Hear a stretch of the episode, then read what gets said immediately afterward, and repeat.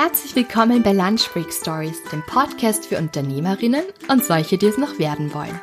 Mein Name ist Julia und ich freue mich, dass du da bist. Im zivilen Leben bin ich eigentlich Lehrerin. Doch für Lunch Break Stories tausche ich die Rollen, werde selbst wieder zur Schülerin und gehe bei tollen und mutigen Frauen in die Schule, die den Schritt in die Selbstständigkeit gewagt haben. Mein Wunsch für dich und für mich ist es, uns von den Stories dieser Frauen inspirieren und ermutigen zu lassen, die ersten Schritte zu wagen. Frei nach dem Motto, wenn die das können, trauen wir uns auch. Und besser auf neuen Wegen hin und wieder stolpern, als in alten Pfaden auf der Stelle zu treten. Also worauf warten wir noch? Los geht's!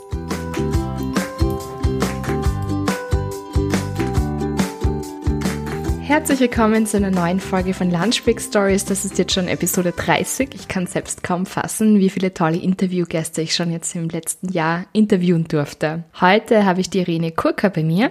Die Irene ist Sängerin, also Sopranistin und Podcasterin. Ich finde, das ist ganz eine spannende Kombination. Die Irene zählt zu jenen Persönlichkeiten, die dem heutigen Musikleben innovative Impulse geben. Sie ist als tiefgründige, innovative, wandlungsfähige und hingebungsvolle Interpretin insbesondere der zeitgenössischen Musik bekannt. Zugleich entwickelt sie eigene Projekte wie Starbat Martha, das Innere des Äußeren, Salome-Extrakte oder die Metropolitan-Reihe in der außergewöhnlichen Architektur der Wehrhahn-U-Bahn-Linie in Düsseldorf, wo sie auch lebt. Und ja, sie hat eben auch ihren eigenen Podcast, der nennt sich Neue Musik leben. Zeitgenössische Musik ist stets aktuell und facettenreich und als innovativer Bestandteil der Musikwelt nimmt neue Musik einen wichtigen Platz ein. Irene ist eine international gefragte Sängerin und Darstellerin und gibt in diesem Podcast ihre über Jahre gewonnene Expertise weiter. Derzeit arbeitet Irene neben ihren zahlreichen Konzerten am Buch zum Podcast und plant das Event Play on Demand, neue Musik und neue Medien, welches am 7.11.2020 in Düsseldorf stattfinden wird. Sie erzählt uns in diesem Interview über den Werdegang, die verschiedenen Stationen, die sie auch nach Amerika und nach Kanada gebracht haben für ihre Gesangskarriere. Und ja, sie erzählt auch, wie das ist als Frau in der Musikwelt, die doch ja recht männerdominiert ist und wie sie damit umgeht oder wie sie für sich da einen Weg gefunden hat. Und sie ist eben selbstständig, also sie ist Freelance. Sängerin sozusagen, also sie ist jetzt nicht fix an einem Haus und hat dort ein Engagement, sondern sie hat verschiedene Projekte am Laufen und singt in den verschiedensten Häusern dieser Welt und hat wirklich eine, eine beachtliche internationale Gesangskarriere auch hinter sich. Und was mich jetzt auch so fasziniert hat in dem Interview, dass sie erzählt, wie sie eigentlich als Kind recht schüchtern war und ihre Stimme so leise war, dass sie äh, Lehrer oder Erwachsene oft gesagt haben, jetzt rede mal ein bisschen lauter oder jetzt sprich doch mal ein bisschen lauter. Sie kommt ja aus Deutschland. Und sie erzählt ihm auch, wie sie diese Schüchternheit und diese Ängste da überwunden hat und dann eigentlich auch schon im Alter von elf Jahren auf Bühnen gestanden ist im Chor und gesungen hat und wie sie das überwunden hat und wie sie jetzt einfach dazu gekommen ist, dass sie jetzt so eine international gefragte Sängerin ist und eben auch Podcasterin. Das ist wirklich spannend. Und ein Satz, den sie auch im Podcast sagt, den möchte ich gleich vorwegnehmen, weil der einfach so toll ist. Sie sagt, da, wo unsere größten Ängste sind, da ist oft unser größter Schatz verborgen. Und es ist wirklich spannend, da ihr zuzuhören, wie sie diesen Schatz gehoben hat. Bevor es jetzt aber wirklich weitergeht mit der Episode, möchte ich mich auch noch bei dem Sponsor für diese Episode bedanken. Und zwar ist es einfach www.homepage-baukasten.de. Was machen die? Viele von euch wissen, dass ich auch eine Website habe, also www.lunchbreakstories.at. Viele Podcasts haben ja keine Webseite und ich glaube, dass mir das auch hilft dabei, eine Spur professioneller zu wirken. Also ohne eine gute Webseite kommt eigentlich heutzutage niemand mehr aus. Also sei es jetzt der Arzt oder ein Small Business Label und so weiter. Und gerade auch in Zeiten von Corona ist es jetzt auch immer wichtiger geworden, dass man online präsent ist. Und dann darf ich jetzt drei Varianten anbieten. Es gibt eine Gratis-Variante, also einfach www.homepage-baukasten.de. Da gibt's tolle Designvorlagen. Es ist 100% kostenlos, ohne Programmieren. Es ist Google optimiert, Social Media Integration und tolle Designvorlagen und alle Endgeräte unterstützt. Das ist ganz klasse, wenn man beim Handy dann eben eine schöne Ansicht hat und das nicht alles so verzogen und verzerrt ist. Und da gibt es unterschiedliche Pakete. Und wenn ihr, also wir haben einen eigenen Code für euch. Wenn ihr Lunchbreak 20 kleingeschrieben und zusammengeschrieben eingebt, dann bekommt ihr 20% Rabatt im ersten Jahr auf eurer Webseite. Es gibt eben ein kostenloses Basispaket, das ist mit Datenschutzmodul und Impressum. Es gibt ein werbefreies Paket für monatlich 5,90 Euro, das ist dann ohne Werbung und man hat eine unlimitierte Anzahl an Unterseiten. Und es gibt ein Plus-Paket für monatlich 9,90 Euro. Das ist dann ohne Werbung mit Datei-Upload und mit einer eigenen Domain. Also ich finde, das ist preislich echt voll okay. Und wie gesagt, wenn ihr den Code LunchBreak20 dann auch noch eingebt, dann bekommt ihr nochmal 20% darauf. Also es zahlt sich wirklich aus. Das darf ich euch jetzt eben anbieten. Ich habe es ja bereits in der letzten Episode auch erwähnt, wenn ihr eine NGO habt oder ein Small Business, das irgendwie diese Welt auch ein Stückchen besser macht, Fairtrade, Nachhaltigkeit und so weiter, dann dürft ihr euch gerne bei mir melden und zwar unter info at lunchbreakstories.at. Schreibt mir einfach eine E-Mail, stellt euch kurz vor und aus all den Einsendungen werde ich mir dann für die nächsten Episoden auch noch ein paar aussuchen. Falls ihr selbst auch ein Business habt und ihr würdet gern eine Einschaltung, also quasi eine Werbeeinschaltung oder ein Sponsorship für eine oder mehrere Episoden übernehmen, dann bitte auch einfach eine E-Mail an info at lunchbreakstories.at. So, und jetzt, das war jetzt die erste, erste Werbeeinschaltung überhaupt in diesem Podcast nach über einem Jahr. Also ich hoffe, ihr verzeiht mir das, dass jetzt hin und wieder das auch kommt, ähm, weil mir das auch ein bisschen Geld einbringt für all die Arbeit, die ich reinstecke. Also ich glaube, man kann es verkraften hin und wieder, wenn sowas kommt. Aber jetzt will ich euch wirklich nicht länger da warten lassen, sondern jetzt geht's wirklich los mit der Episode und ich wünsche euch ganz viel Spaß. Ja, hallo Irene, schön, dass du heute bei mir bist bei Lunch Freak Stories. Liebe Grüße nach Deutschland. Kannst du dich bitte am Anfang meinen Hörerinnen einmal kurz vorstellen, sagen, wer du bist und welchen tollen Beruf du hast? Ja, hallo liebe Julia, ich bin total glücklich und froh, dass ich in deinem Podcast sein darf. Das ist ja für mich auch Premiere, weil du ja in Österreich bist und ich bin in Düsseldorf in Deutschland und das finde ich sehr schön, diesen Austausch zu haben.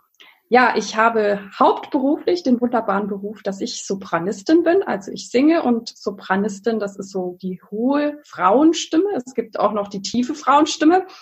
Das ist dann entweder der Mezzosopran oder die Altistin. Und neben dem Sopran singen, was ich schon ziemlich lange mache, ähm, habe ich auch 2018 einen Podcast gestartet, der heißt Neue Musik leben. Schön. Es kommt natürlich gleich die Frage, wie kommt man auf die Idee, Sopranistin zu werden? War das schon etwas, das du in deiner Kindheit wolltest? Hast du schon immer gern gesungen oder wie ist dieser Wunsch entstanden, Sopranistin zu werden? Es ist doch nicht der alltäglichste Beruf, sage ich jetzt einmal. Ja, also bei mir, ich kann jetzt nicht für alle Kollegen und Kolleginnen sprechen, weil sicher ist da auch jede Biografie etwas unterschiedlich. Aber bei mir war es tatsächlich so, ich habe immer sehr, sehr gerne gesungen. Ich habe viel gesungen.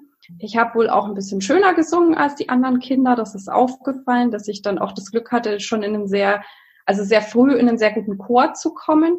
Und das Großartige war, dass dieser Chor wiederum in der Nürnberger Oper, wo ich damals ähm, ja groß geworden bin, also Nürnberg-Franken, und da haben wir geübt. Und wenn die Oper Kinder gebraucht hat für bestimmte Stücke, dann haben sie immer die Kinder bei uns aus dem Chor geholt. Das heißt, ich stand schon mit elf Jahren auf der großen Opernbühne in Nürnberg und ja, mir hat die Bühnenluft gefallen, mir hat das alles gefallen. Ich habe Musik geliebt, war dann auf einem musischen Gymnasium und ich habe aber auch, ähm, ja, es gibt vielleicht so ein paar lustige Geschichten auch, auch aus der Kindheit. Also das eine ist, es gab damals noch Kassetten.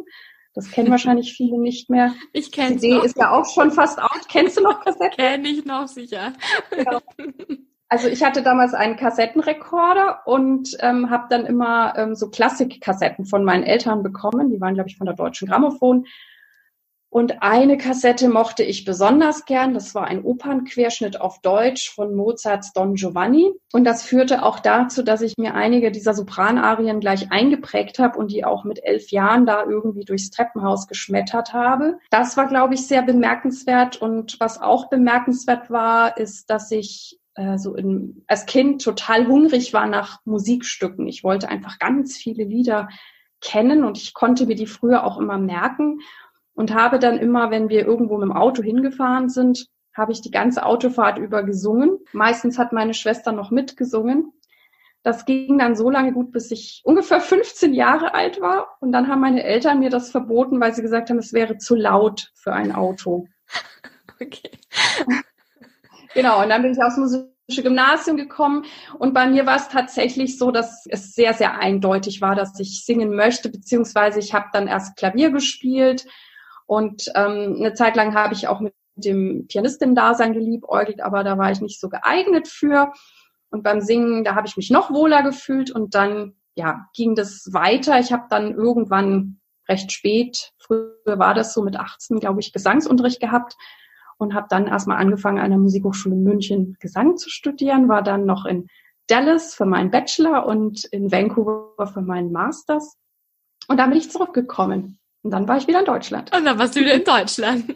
Jetzt möchte ich noch kurz fragen, bevor ich dich weiter dich ausquetsche, wie das dann weitergegangen ist. Klingt wirklich total spannend. Haben dich deine Eltern von Anfang an unterstützt? War das irgendwie, du hast den Wunsch geäußert und sie haben gemerkt, okay, gut, du, singst wirklich gerne und auch wirklich gut. Oder war das eher so, dass sie dann gesagt haben, ja, Sängerin, was willst du dann genau damit machen? Oder hast du vollste Unterstützung von Anfang an bekommen? Also es war interessant. Ich, ich bin einerseits schon unterstützt worden. Ich habe dann, wie gesagt, das musische Gymnasium besucht äh, mit dem Chor, den ich erwähnt hatte. Den haben auch meine Eltern ausgewählt. Und sie haben mich ja dann auch zu den ganzen Proben immer hingefahren. Also die hatten dann ziemlich ähm, intensiven Fahrdienst, sage ich mal. Und ich habe dann auch ähm, etwas Honorar von, der, von dem Opernhaus bekommen. Das war damals noch Cash, das habe ich im Umschlag immer abgeholt aber ähm, erst später wurde die Überweisung eingeführt. Und, und das Schöne war, aber nein, nein, was ich sagen will, eigentlich glaube ich, haben meine Eltern das Geld, was ich verdient habe, verfahren. Und die mussten mich dann immer halt wieder äh, da abholen und hinbringen und so weiter. Aber das war sehr schön. Und ja, ich sag mal so, während der Schulzeit und so war alles wunderbar. Also ich wurde tatsächlich gefördert. Aber dann kam der spannende Moment, was studiere ich jetzt? Und da wollten mir meine Eltern durchaus ähm, nahebringen, dass ich doch lieber etwas Sicheres machen soll oder vielleicht dann lieber Schulmusik, aber doch nicht singen. Und für mich war halt klar, ich, ich kann nur alles oder nichts, in Anführungszeichen. Also das, das war so eine der wichtigsten Entscheidungen in meinem Leben, wo ich wusste, wenn ich es nicht mache, werde ich mich mein ganzes Leben lang ärgern. Und ich wusste, ich muss es zumindest machen, angehen oder probieren. Ich wusste natürlich nicht, wie erfolgreich ich sein würde. Und das war schon noch ja ein bisschen Kampf, mich da durchzusetzen. Aber irgendwann habe ich es dann geschafft und ich habe dann eben auch Aufnahmeprüfungen bestanden. Und dann habe ich tatsächlich ähm, Musik und Gesang studiert. Schön. Ich habe vor kurzem ja, mir von dir einen Talk angehört, weil du bist ja nicht nur Sopranistin, sondern auch Podcasterin und Speakerin. Also unglaublich, was du alles machst. Und da hast du gesagt, dass du früher recht schüchtern warst. Und das finde ich sehr spannend, weil du ja schon gesagt hast, dass du schon mit elf Jahren auf der Bühne gestanden bist und schon deine erste Bühnenluft geschnuppert hast. Und das muss man sich auch erst einmal trauen, sich in so jungen Jahren auf die Bühne zu stellen und vor vielen Menschen zu singen. War das davor oder wie hast du diese Schüchternheit überwunden? Oder ist es das so, dass du vielleicht so normal, normal unter Anführungszeichen lebensschüchtern bist, aber auf der Bühne das dann weggehst, weil das einfach ja, weil du dich einfach wie ein Fisch im Wasser fühlst, weil das einfach dein Bereich ist. Wie war das bei dir so? Also ich habe, ähm, ich war tatsächlich sehr schüchtern und ich habe auch, das habe ich eben in diesem schönen Speaker-Video erzählt, wo ich bei so einem Frauentag gesprochen habe. Es war tatsächlich so, dass ich als Kind wohl auch sehr leise gesprochen habe und ich dann immer wieder von vor einem Erwachsenen angebrüllt wurde, dass ich doch laut sprechen soll, was mir natürlich dann noch mehr Angst gemacht hat. Und es war tatsächlich so in der Musik und auf der Bühne habe ich mich immer wohlgefühlt. Also das ging ganz früh, ganz schnell oder auch wenn ich weiß, dass es mal irgendwie so eine Sportfeier gab von einem, von einem Sportverein von meinem Vater und dann kam irgendwie so ein Weihnachtsmann halt oder Nikolaus und dann hieß es ja, welches der Kinder könnte jetzt spontan was machen und die einzigste, die was gemacht hat, die war ich. Ich habe dann da auch irgendwas gesungen oder ein Gedicht aufgesagt. Also das ging, aber ich habe tatsächlich leise gesprochen und als ich dann, ich glaube, da war ich schon auf dem Gymnasium und dann haben meine Mitschüler festgestellt, boah, die kann ja richtig gut singen, aber warum redet die so leise?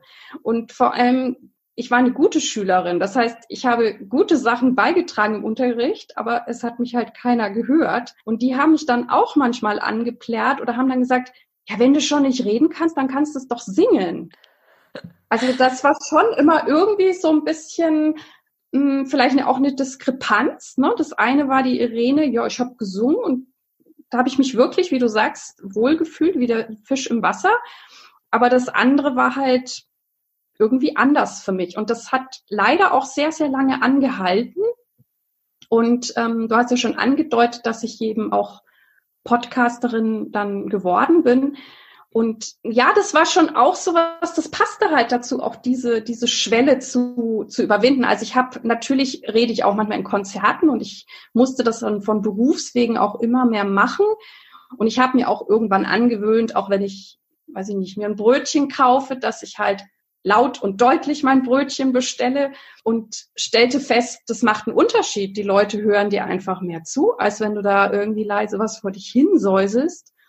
Und als ich dann zum Beispiel den, eben den Podcast gestartet habe, war das eine auch, dass ich gemerkt habe, aha, als Sängerin bin ich auf der Bühne, da bin ich so in meinem geschützten Musikerraum, das ist die Sopranistin, die man da sieht. Und ich merkte, da bin ich geschützt. Und mit dem Podcast war ja klar, ne, du machst ja jetzt auch, ich zeige viel mehr von mir. Also das war erstmal so eine richtige Hürde, wo ich dachte, ah, will ich das jetzt überhaupt? Und will ich so viel reden? Und kann ich das überhaupt? Und, und dann habe ich mich ja entschieden, auch bei meinen Solo-Folgen nicht zu skripten. Ne? Man kann ja skripten und was elegant ablesen oder ich rede frei. Also ich mache mir Stichpunkte. Und das war so die eigene Herausforderung, die ich mir gebaut habe, weil ich gesagt habe, ich will das lernen, gut zu reden. Und, und natürlich, das ist halt auch bei Podcast, du wächst da rein. Also ähm, ich weiß auch, was vielleicht am Anfang noch nicht so gut war, aber irgendwann war es halt wichtig, nee, jetzt gehst einfach raus, du startest. Es ist zum Glück auch gut angenommen worden.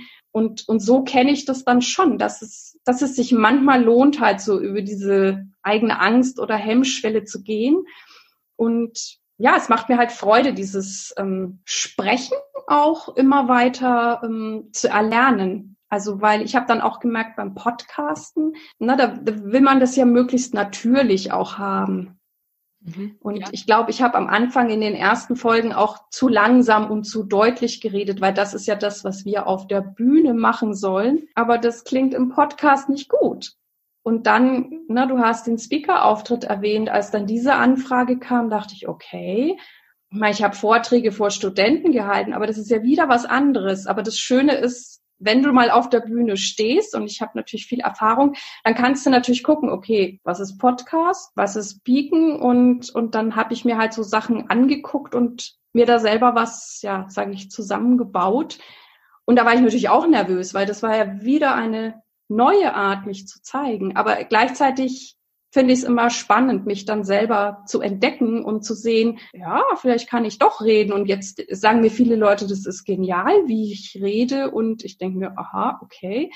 Ich habe aber auch gemerkt, dass durch dieses Reden oder Fragestellen, ne, ich, so wie wir jetzt reden, mal bin ich auf der einen, mal auf der anderen Seite. Ich hatte letztes Jahr auch ein, ein Vorstellungsgespräch für eine Stelle und beziehungsweise ich wusste nicht, dass es eine Art Forschungsgespräch ist. Ich dachte, es wäre nur ein, nur ein Kennenlernen, aber es kamen dann tatsächlich so ganz klassische Fragen. Auch warum wollen Sie hier arbeiten? Wieso sind Sie besonders geeignet? Sachen, die ich noch nie beantworten musste, weil unser Business einfach ganz anders läuft. Und dann habe ich da halt irgendwas erzählt und die waren auch ganz glücklich, aber da habe ich gemerkt, ja, ich kann sogar irgendwie reden, selbst wenn ich jetzt in Anführungszeichen nicht vorbereitet war. Und das, das, das kommt vom Podcast und das ist cool. Voll super. Was mir auch sehr gut gefallen hat, um jetzt nochmal auf diesen Talk, den ich von dir gehört habe oder gesehen habe, zurückzukommen. Du sagst da, euer größter Schatz liegt dort, wo eure größte Angst ist. Das finde ich total schön, dass du das so den Frauen dort auch mitgegeben hast dass du selbst auch quasi deine Angst da ein bisschen überwunden hast oder diese Schüchternheit überwunden hast. Und das hättest du vielleicht damals auch nicht gedacht, dass du mal Podcasterin wirst, dass du Sopranistin bist, auf vielen, vielen Bühnen dieser Welt stehst. Du hast ja wirklich schon, ich habe mir mal das durchgelesen, wo du schon überall gesungen hast und wo du schon überall warst. Das ist unglaublich. Ich werde natürlich in meinen Shownotes auch ein bisschen, ja, verlinken und auf deiner Seite natürlich, dann kann man sich da mal ein gutes Bild machen, wie weit du schon herumgereist bist und wo du schon überall, welchen Häusern du schon gesungen hast. Das ist echt spannend. Das ist doch ja, vielen Dank. Ja, gerne. Du hast doch erwähnt, dass du in Amerika studiert hast. Wie, wie ist das gekommen mit Amerika? War das einfach eine tolle Ausbildung? Hast du gewusst, dort gibt es noch viel mehr Möglichkeiten oder warum gerade Amerika? Ja, das ist auch ein sehr spannendes äh, Thema oder eine spannende Phase in meinem Leben gewesen. Also ich habe ja, wie ich gerade sagte, an der Nürnberger Oper meine Kinderrollen gemacht und es gab eine Sängerin, eine Koloratursopranistin, die Kanadierin ist Und die fand ich ganz, ganz toll. Und ich habe auch immer wieder in der Kantine mit ihr gesprochen. Und in mir dämmerte ja schon, ja, vielleicht werde ich auch Sängerin und studiere auch. Und dann habe ich sie halt mal gefragt, wo ich denn studieren soll. Und sie hat dann halt, weil sie halt von Kanada kam, hat gesagt, ja, in Kanada oder USA. Wo denn sonst? Und ich weiß nicht, ob es das war, was sich irgendwie so in meinem Unterbewusstsein abgesetzt hat. Also es gab tatsächlich diesen eigenartigen Wunsch, dort studieren zu wollen. Es war aber für mich absolut weit weg und undenkbar. Ähm, meine Familie ist da nie hingereist. Ähm, wir hatten auch überhaupt nicht die, die finanziellen Möglichkeiten. Also es war wirklich Utopie. Und dann bin ich, ich glaube, das war so ein Jahr vor meinem Abitur, ist eine Professorin aus Dallas, Texas, in die Nähe meines Wohnortes gekommen und hat dort ein Konzert gegeben. Und das ist auch eine sehr, ja, sie ist so eine richtige Diva, so ein bisschen mundän. Und irgendwie haben die gesagt, sie soll dann auch ein paar Tage da sein. Und umso näher der Termin rückte, dachte sie sich, wo fahre ich denn da eigentlich hin? Und stellte fest, das ist ja das, das ist ja ein Dorf. Ich komme hier aus einer Großstadt, aus einer Weltstadt und ich soll jetzt hier drei Tage auf dem Dorf hocken. Was erwarten die eigentlich von mir? Und dann hat die den Veranstaltern gesagt, also Leute, wenn ihr wollt, dass ich jetzt hier irgendwie meine Zeit da bei euch verbringe, äh, dann will ich wenigstens was tun und organisiert irgendwie Schüler oder ich mache hier eine, eine Masterclass. Also ähm, ich will was tun. Dann komme ich auch und es ist mir egal, ob das jetzt ne, das letzte Dorf irgendwo ist. Und das wurde dann ausgeschrieben tatsächlich. Sie war offen für alle Schüler. Und es war wirklich ein buntes Gemenge. Also ich glaube, die jüngste war irgendwie sieben Jahre alt und es hat auch ein 80-Jähriger vorgesungen. Und sie hat wirklich mit jedem gearbeitet. Also es war ganz erstaunlich und ich war auch dabei. Und ja, das hat ihr dann gefallen. Und dann hat sie mich tatsächlich nach dem ersten Tag hat sie mir schon gesagt, ja, es dürfen drei Leute in ihrem Konzert singen. Ich war dann eine von denen. Das war natürlich cool. Und dann sagte sie tatsächlich, du Irene, hättest du nicht Lust, bei mir in Dallas zu studieren? Und da bin ich ähm, ja fast in Tränen ausgebrochen. Ich dachte, das kann ja jetzt nicht wahr sein. Und habe ich nur gesagt, total gern, aber ich weiß überhaupt nicht, wie das gehen soll und wie man das finanziert. Ach, da wird sie sich schon kümmern. Es gibt auch Stipendien und ja. Und dann ging das Ganze los. Das hat zwar alles dann noch so ein bisschen gedauert. Das ist, ist, ist eine sehr spannende, auf, ausführliche Story, weil da geht's dann noch so um TOEFL und SAT-Tests und so weiter, was ich da alles noch absolvieren musste, damit ich auch von der Hochschule oder dieser Universität angenommen wurde. Also ich wurde vom Bereich Gesang wurde ich sofort akzeptiert, aber natürlich auch aufgrund ja ihr, ihrer Empfehlung. Mhm. Und ähm, ich musste damals, glaube ich, auch eine Kassette einschicken. Und ähm, aber ich musste halt an diesem an der Universität angenommen werden. Und das hat eine Weile gedauert. Deswegen habe ich dann doch noch in München angefangen zu studieren. Und dann kam tatsächlich die Nachricht, jetzt ist alles durch. Ich kann kommen und ja, und es hat dann auch irgendwie mit den Finanzen hingehauen, wobei das war jedes Jahr ein Wunder, muss ich wirklich sagen. Also das ähm, war dann auch so, dass ich da dann tatsächlich schon angefangen habe, öffentliche Konzerte zu geben, immer in den Semesterferien. Und ich glaube, den Beitrag, den ich selber in den Semesterferien sozusagen zusammenbringen musste, damit das Studium überhaupt finanziert werden konnte, weil ich bekam das Stipendium, meine Eltern haben einen gewissen Anteil übernommen. Und ich habe es tatsächlich geschafft, jeden Sommer irgendwie 10.000 Mark zu verdienen, was ich ziemlich, ähm, wenn ich zurückdenke, selber ziemlich beeindruckend finde. Ich habe aber zum Teil, und das war auch sehr interessant, auch Konzerte gemacht, die also auf, auf Spende waren teilweise so auch in meinem Wohnort. Und es gab tatsächlich so Leute wie Hausärzte, Apotheker, die haben dann da immer gleich irgendwie 100 Mark oder so rein also die, die haben sich halt gefreut, dass ich diese Möglichkeit habe. Und dann, also das war schon eine sehr wundersame Reise, muss ich sagen, weil Studieren in den USA ist wirklich, wirklich teuer. Und wir wissen, dass auch viele US-Amerikaner und Amerikanerinnen sich da ja verschulden oder da gibt es mhm. ja diese ganzen Bankcredits. Und ich war da als Ausländerin und ähm, ja, bin ohne Schulden zurückgekommen. Das war ziemlich wundersam. Und das war natürlich absolut großartig einfach. Also für mich war es wichtig, dieses Ausbrechen mal nochmal in einer ganz anderen Kultur zu sein, anderen Zugang zur Musik. Ist schon ein bisschen anders, aber das war für mich genau das Richtige. Und nach Kanada kam ich dann tatsächlich, das war dann auch noch etwas, wo sich der, der Kreis geschlossen hat. Ich habe ja von dieser tollen Quadratursopranistin erzählt, die ich da so bewundert habe mit meinen Kinderrollen. Und ich wollte immer Unterricht bei ihr haben, aber das ging halt nicht, weil sie hat halt lange so viel gesungen. Sie hat gesagt, ich habe überhaupt keine Zeit. Also sie hat mich mal, sie hat mich, glaube ich, auch ein bisschen auf die Aufnahmeprüfung vorbereitet. Da habe ich gesagt, nee, so regelmäßig, das geht nicht. Und irgendwann hat sie sich dann auch aufs Unterrichten berufen und hatte dann eben eine Professur in Vancouver oder war sogar Head of Voice oder Head of Opera. Also sie hatte da irgendwie eine richtig tolle Position. Und die hat dann mitbekommen, dass ich meinen Bachelor mache. Und dann hat sie mich selber kontaktiert. Sag mal, Irene, hast du nicht Lust, bei mir Gesang zu studieren? Und ich dachte mir, das wollte ich doch schon vor, keine Ahnung, fünf Jahren ungefähr. Und so kam ich dann nochmal nach Kanada, was auch sehr schön ist. wow. Das klingt wirklich toll. Und ja, dann bist du wieder zurückgekommen nach Deutschland. Und wie ist es dann für dich weitergegangen? Weil du hast dir mir erzählt, dass du dich dann schon relativ schnell selbstständig gemacht hast und dass du dich selbst auch als Unternehmerin siehst. Wie ist es genau, weitergegangen? Ich mich, ja.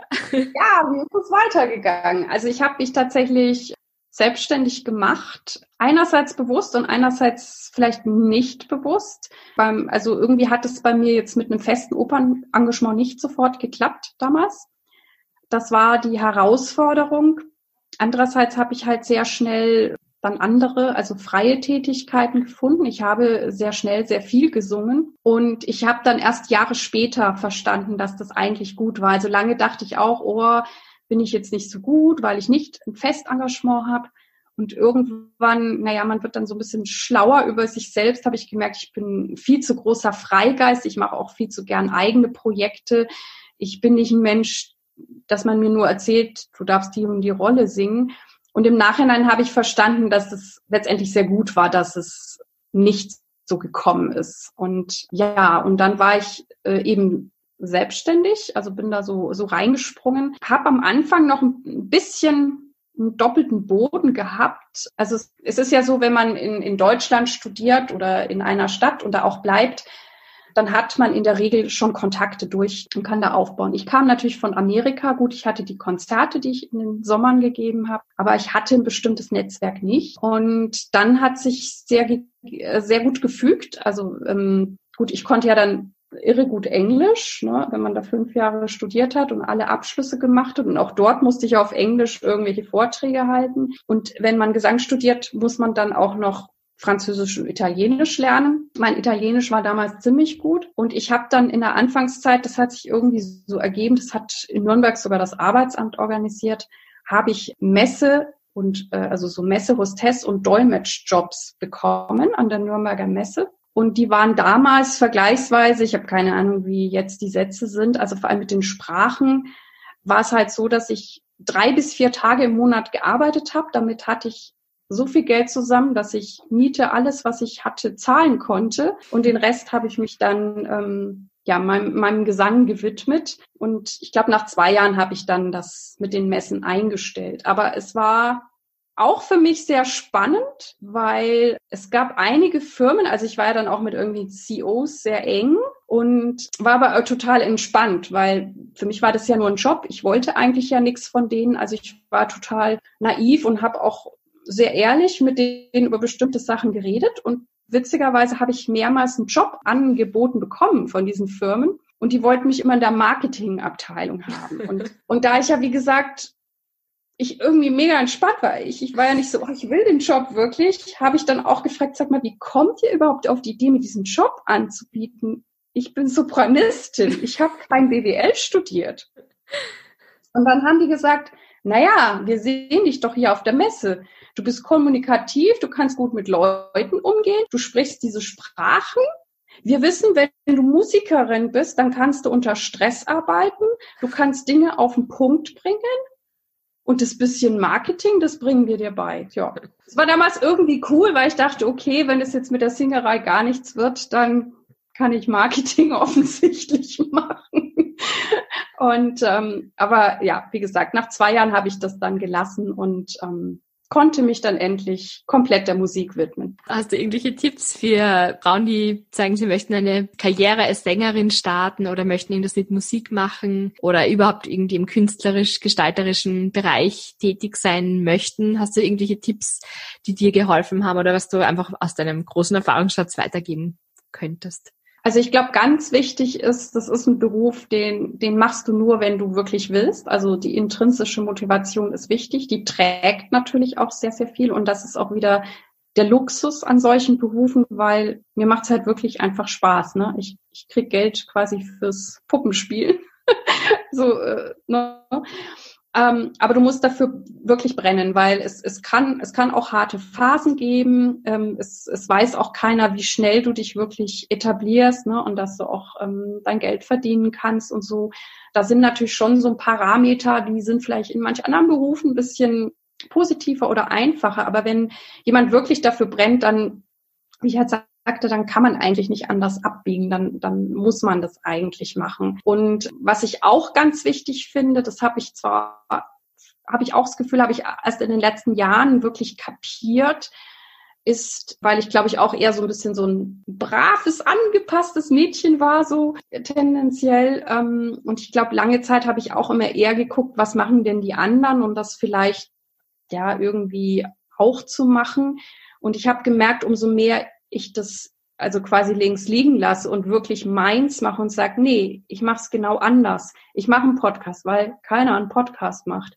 Und dann wird's interessant. Und dann kriegst du, also natürlich muss auch das aus, von dir aus innen herauskommen, authentisch sein. Also jetzt nur sich irgendwas ausdenken, um anders zu sein, das funktioniert vielleicht auch nicht unbedingt. Aber ähm, ja, ich, ich traue mich immer mehr, ähm, ich zu sein und anders zu sein. Und ich habe das Gefühl, dann, dann, dann ist es noch mehr im Flow und es funktioniert noch besser. Und ich glaube, das ist was, wünschte ich mir, dass ich mich das schon früher noch mehr getraut hätte. Schön.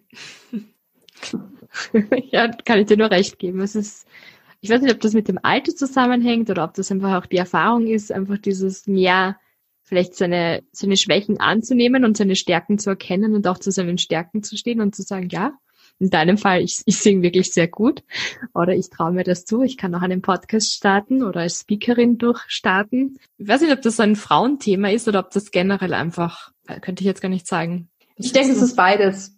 Ich denke, es ist beides. Also wenn ich jetzt so in meine Kultur- oder Musiklandschaft gucke, gibt es auch Männer, die sehr schnell so ihr eigenes Ding machen, aber es gibt auch welche, die auch brauchen. Also da kenne ich auch genügend, die auch sagen, das war ein Prozess, wirklich zu erkennen, nee, das kann ich am besten oder das macht mir auch am meisten Freude. Also das würde ich würde ich für beide beide Geschlechter sehen, dass, dass das so ist. Und ob es jetzt eine Frau dann noch schwieriger hat, also das, ich meine, diese Frage gibt es natürlich in der Musikwelt, die betrifft aber eher die, die Dirigentinnen, die sind natürlich noch so ein bisschen Exot oder Intendantinnen oder auch Komponistinnen.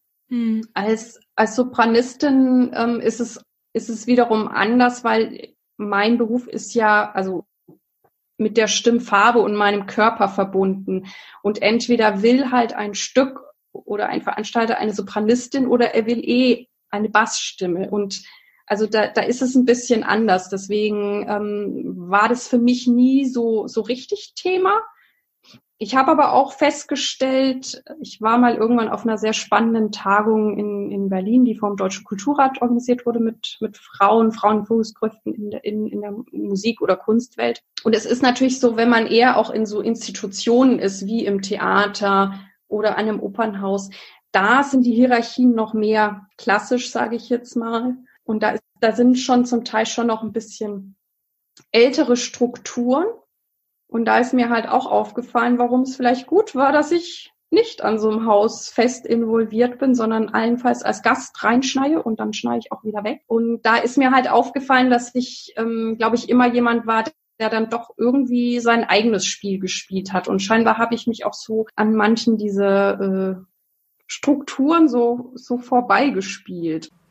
So, das war's jetzt leider schon wieder, aber nächste Woche geht's weiter mit dem zweiten Teil. Ich habe mich entschieden, dieses Interview in zwei Teile zu teilen, weil wir einfach so lange gequatscht haben. Und damit ihr besser zuhören könnt und nächste Woche auch noch was davon habt, gibt es eben nächste Woche am Freitag den zweiten Teil. Im zweiten Teil unterhalten wir uns dann mehr darüber, wie die Irene ihren Podcast gestartet hat. Also falls jemand unter euch ist und auch gerne einen Podcast starten möchte, da erzählt sie ein bisschen, wie sie das gemacht hat. Sie gibt auch super Tipps für ein gutes Zeitmanagement. Sie hat ja doch mehrere Bälle zu jonglieren und damit sie da die Übersicht nicht verliert über all ihre Projekte und auch so diesen Spagat zwischen Podcasting und Sängerinnen-Dasein zu schaffen, ja, hat sie sich da ein paar gute Dinge überlegt, über die spricht sie dann auch noch. Und sie erzählt auch noch von ihrer tollen Mastermind-Gruppe. Und das ist wirklich so ein Thema, das mir auch am Herzen liegt. Ich habe selbst auch ganz eine tolle Mastermind-Gruppe, die Fee-Minds in Graz. Und sie erzählt da über ihre Erfahrungen und warum das auch so wichtig ist, sich gegenseitig als Frauen zu unterstützen und zu bestärken und die Erfolge miteinander zu feiern und die Learnings miteinander zu teilen. Und das ist für mich auch so ein bisschen ein Herzensthema und das gefällt mir auch ganz gut. Also da werdet ihr sicher auch viel mitnehmen können. Also ich hoffe, ich habe euch jetzt ein bisschen Lust auch schon auf nächste Woche gemacht. Wer jetzt noch mehr über die Irene wissen möchte, kann einfach unter www.irenekurka.de nachschauen oder man findet sie auch auf Facebook, einfach www.facebook.com slash Irene Neue Musik. Da findet ihr dann alles Mögliche zur Irene und auch ihren tollen Podcast. Und der Podcast ist nicht nur für Musikerinnen interessant, sondern ich glaube eigentlich für alle, die selbstständig sind, weil sie eben auch so Tipps wie Zeitmanagement, Mindset und so weiter, solche Themen halt auch behandelt. Also schaut gerne mal vorbei, werdet ihr bestimmt auch fündig. Dann möchte ich noch mal ganz kurz darauf hinverweisen an den ersten Sponsor ever für Lunchbreak Stories und zwar www.homepage-baukasten.de. Wie gesagt, mit dem Code Lunchbreak20 kleingeschrieben und zusammengeschrieben bekommt ihr 20% im ersten Jahr, ganz egal für welches Paket ihr euch dann auch entscheidet. Also einfach vorbeischauen, es zahlt sich aus. Und wie bereits ja, letzte Woche angekündigt, möchte ich jetzt diesen Werbeplatz hier am Schluss dafür nützen, um ja, auf was ganz Wichtiges hinzuweisen. Also ich habe eben gesagt, NGOs oder kleine Unternehmen mit einem sozialen Schwerpunkt können sich gerne bei mir melden. Bitte schreibt mir einfach. Aber für diese Woche einfach aufgrund der Aktualität und aufgrund auch der Notwendigkeit habe ich euch einfach in den Shownotes ein paar Seiten verlinkt, die jetzt gerade im Libanon gute Arbeit leisten, die Menschen dort versorgen mit Essen, mit Decken. Und ja, es ist einfach unglaublich, ähm, was da gerade abgeht. Also ich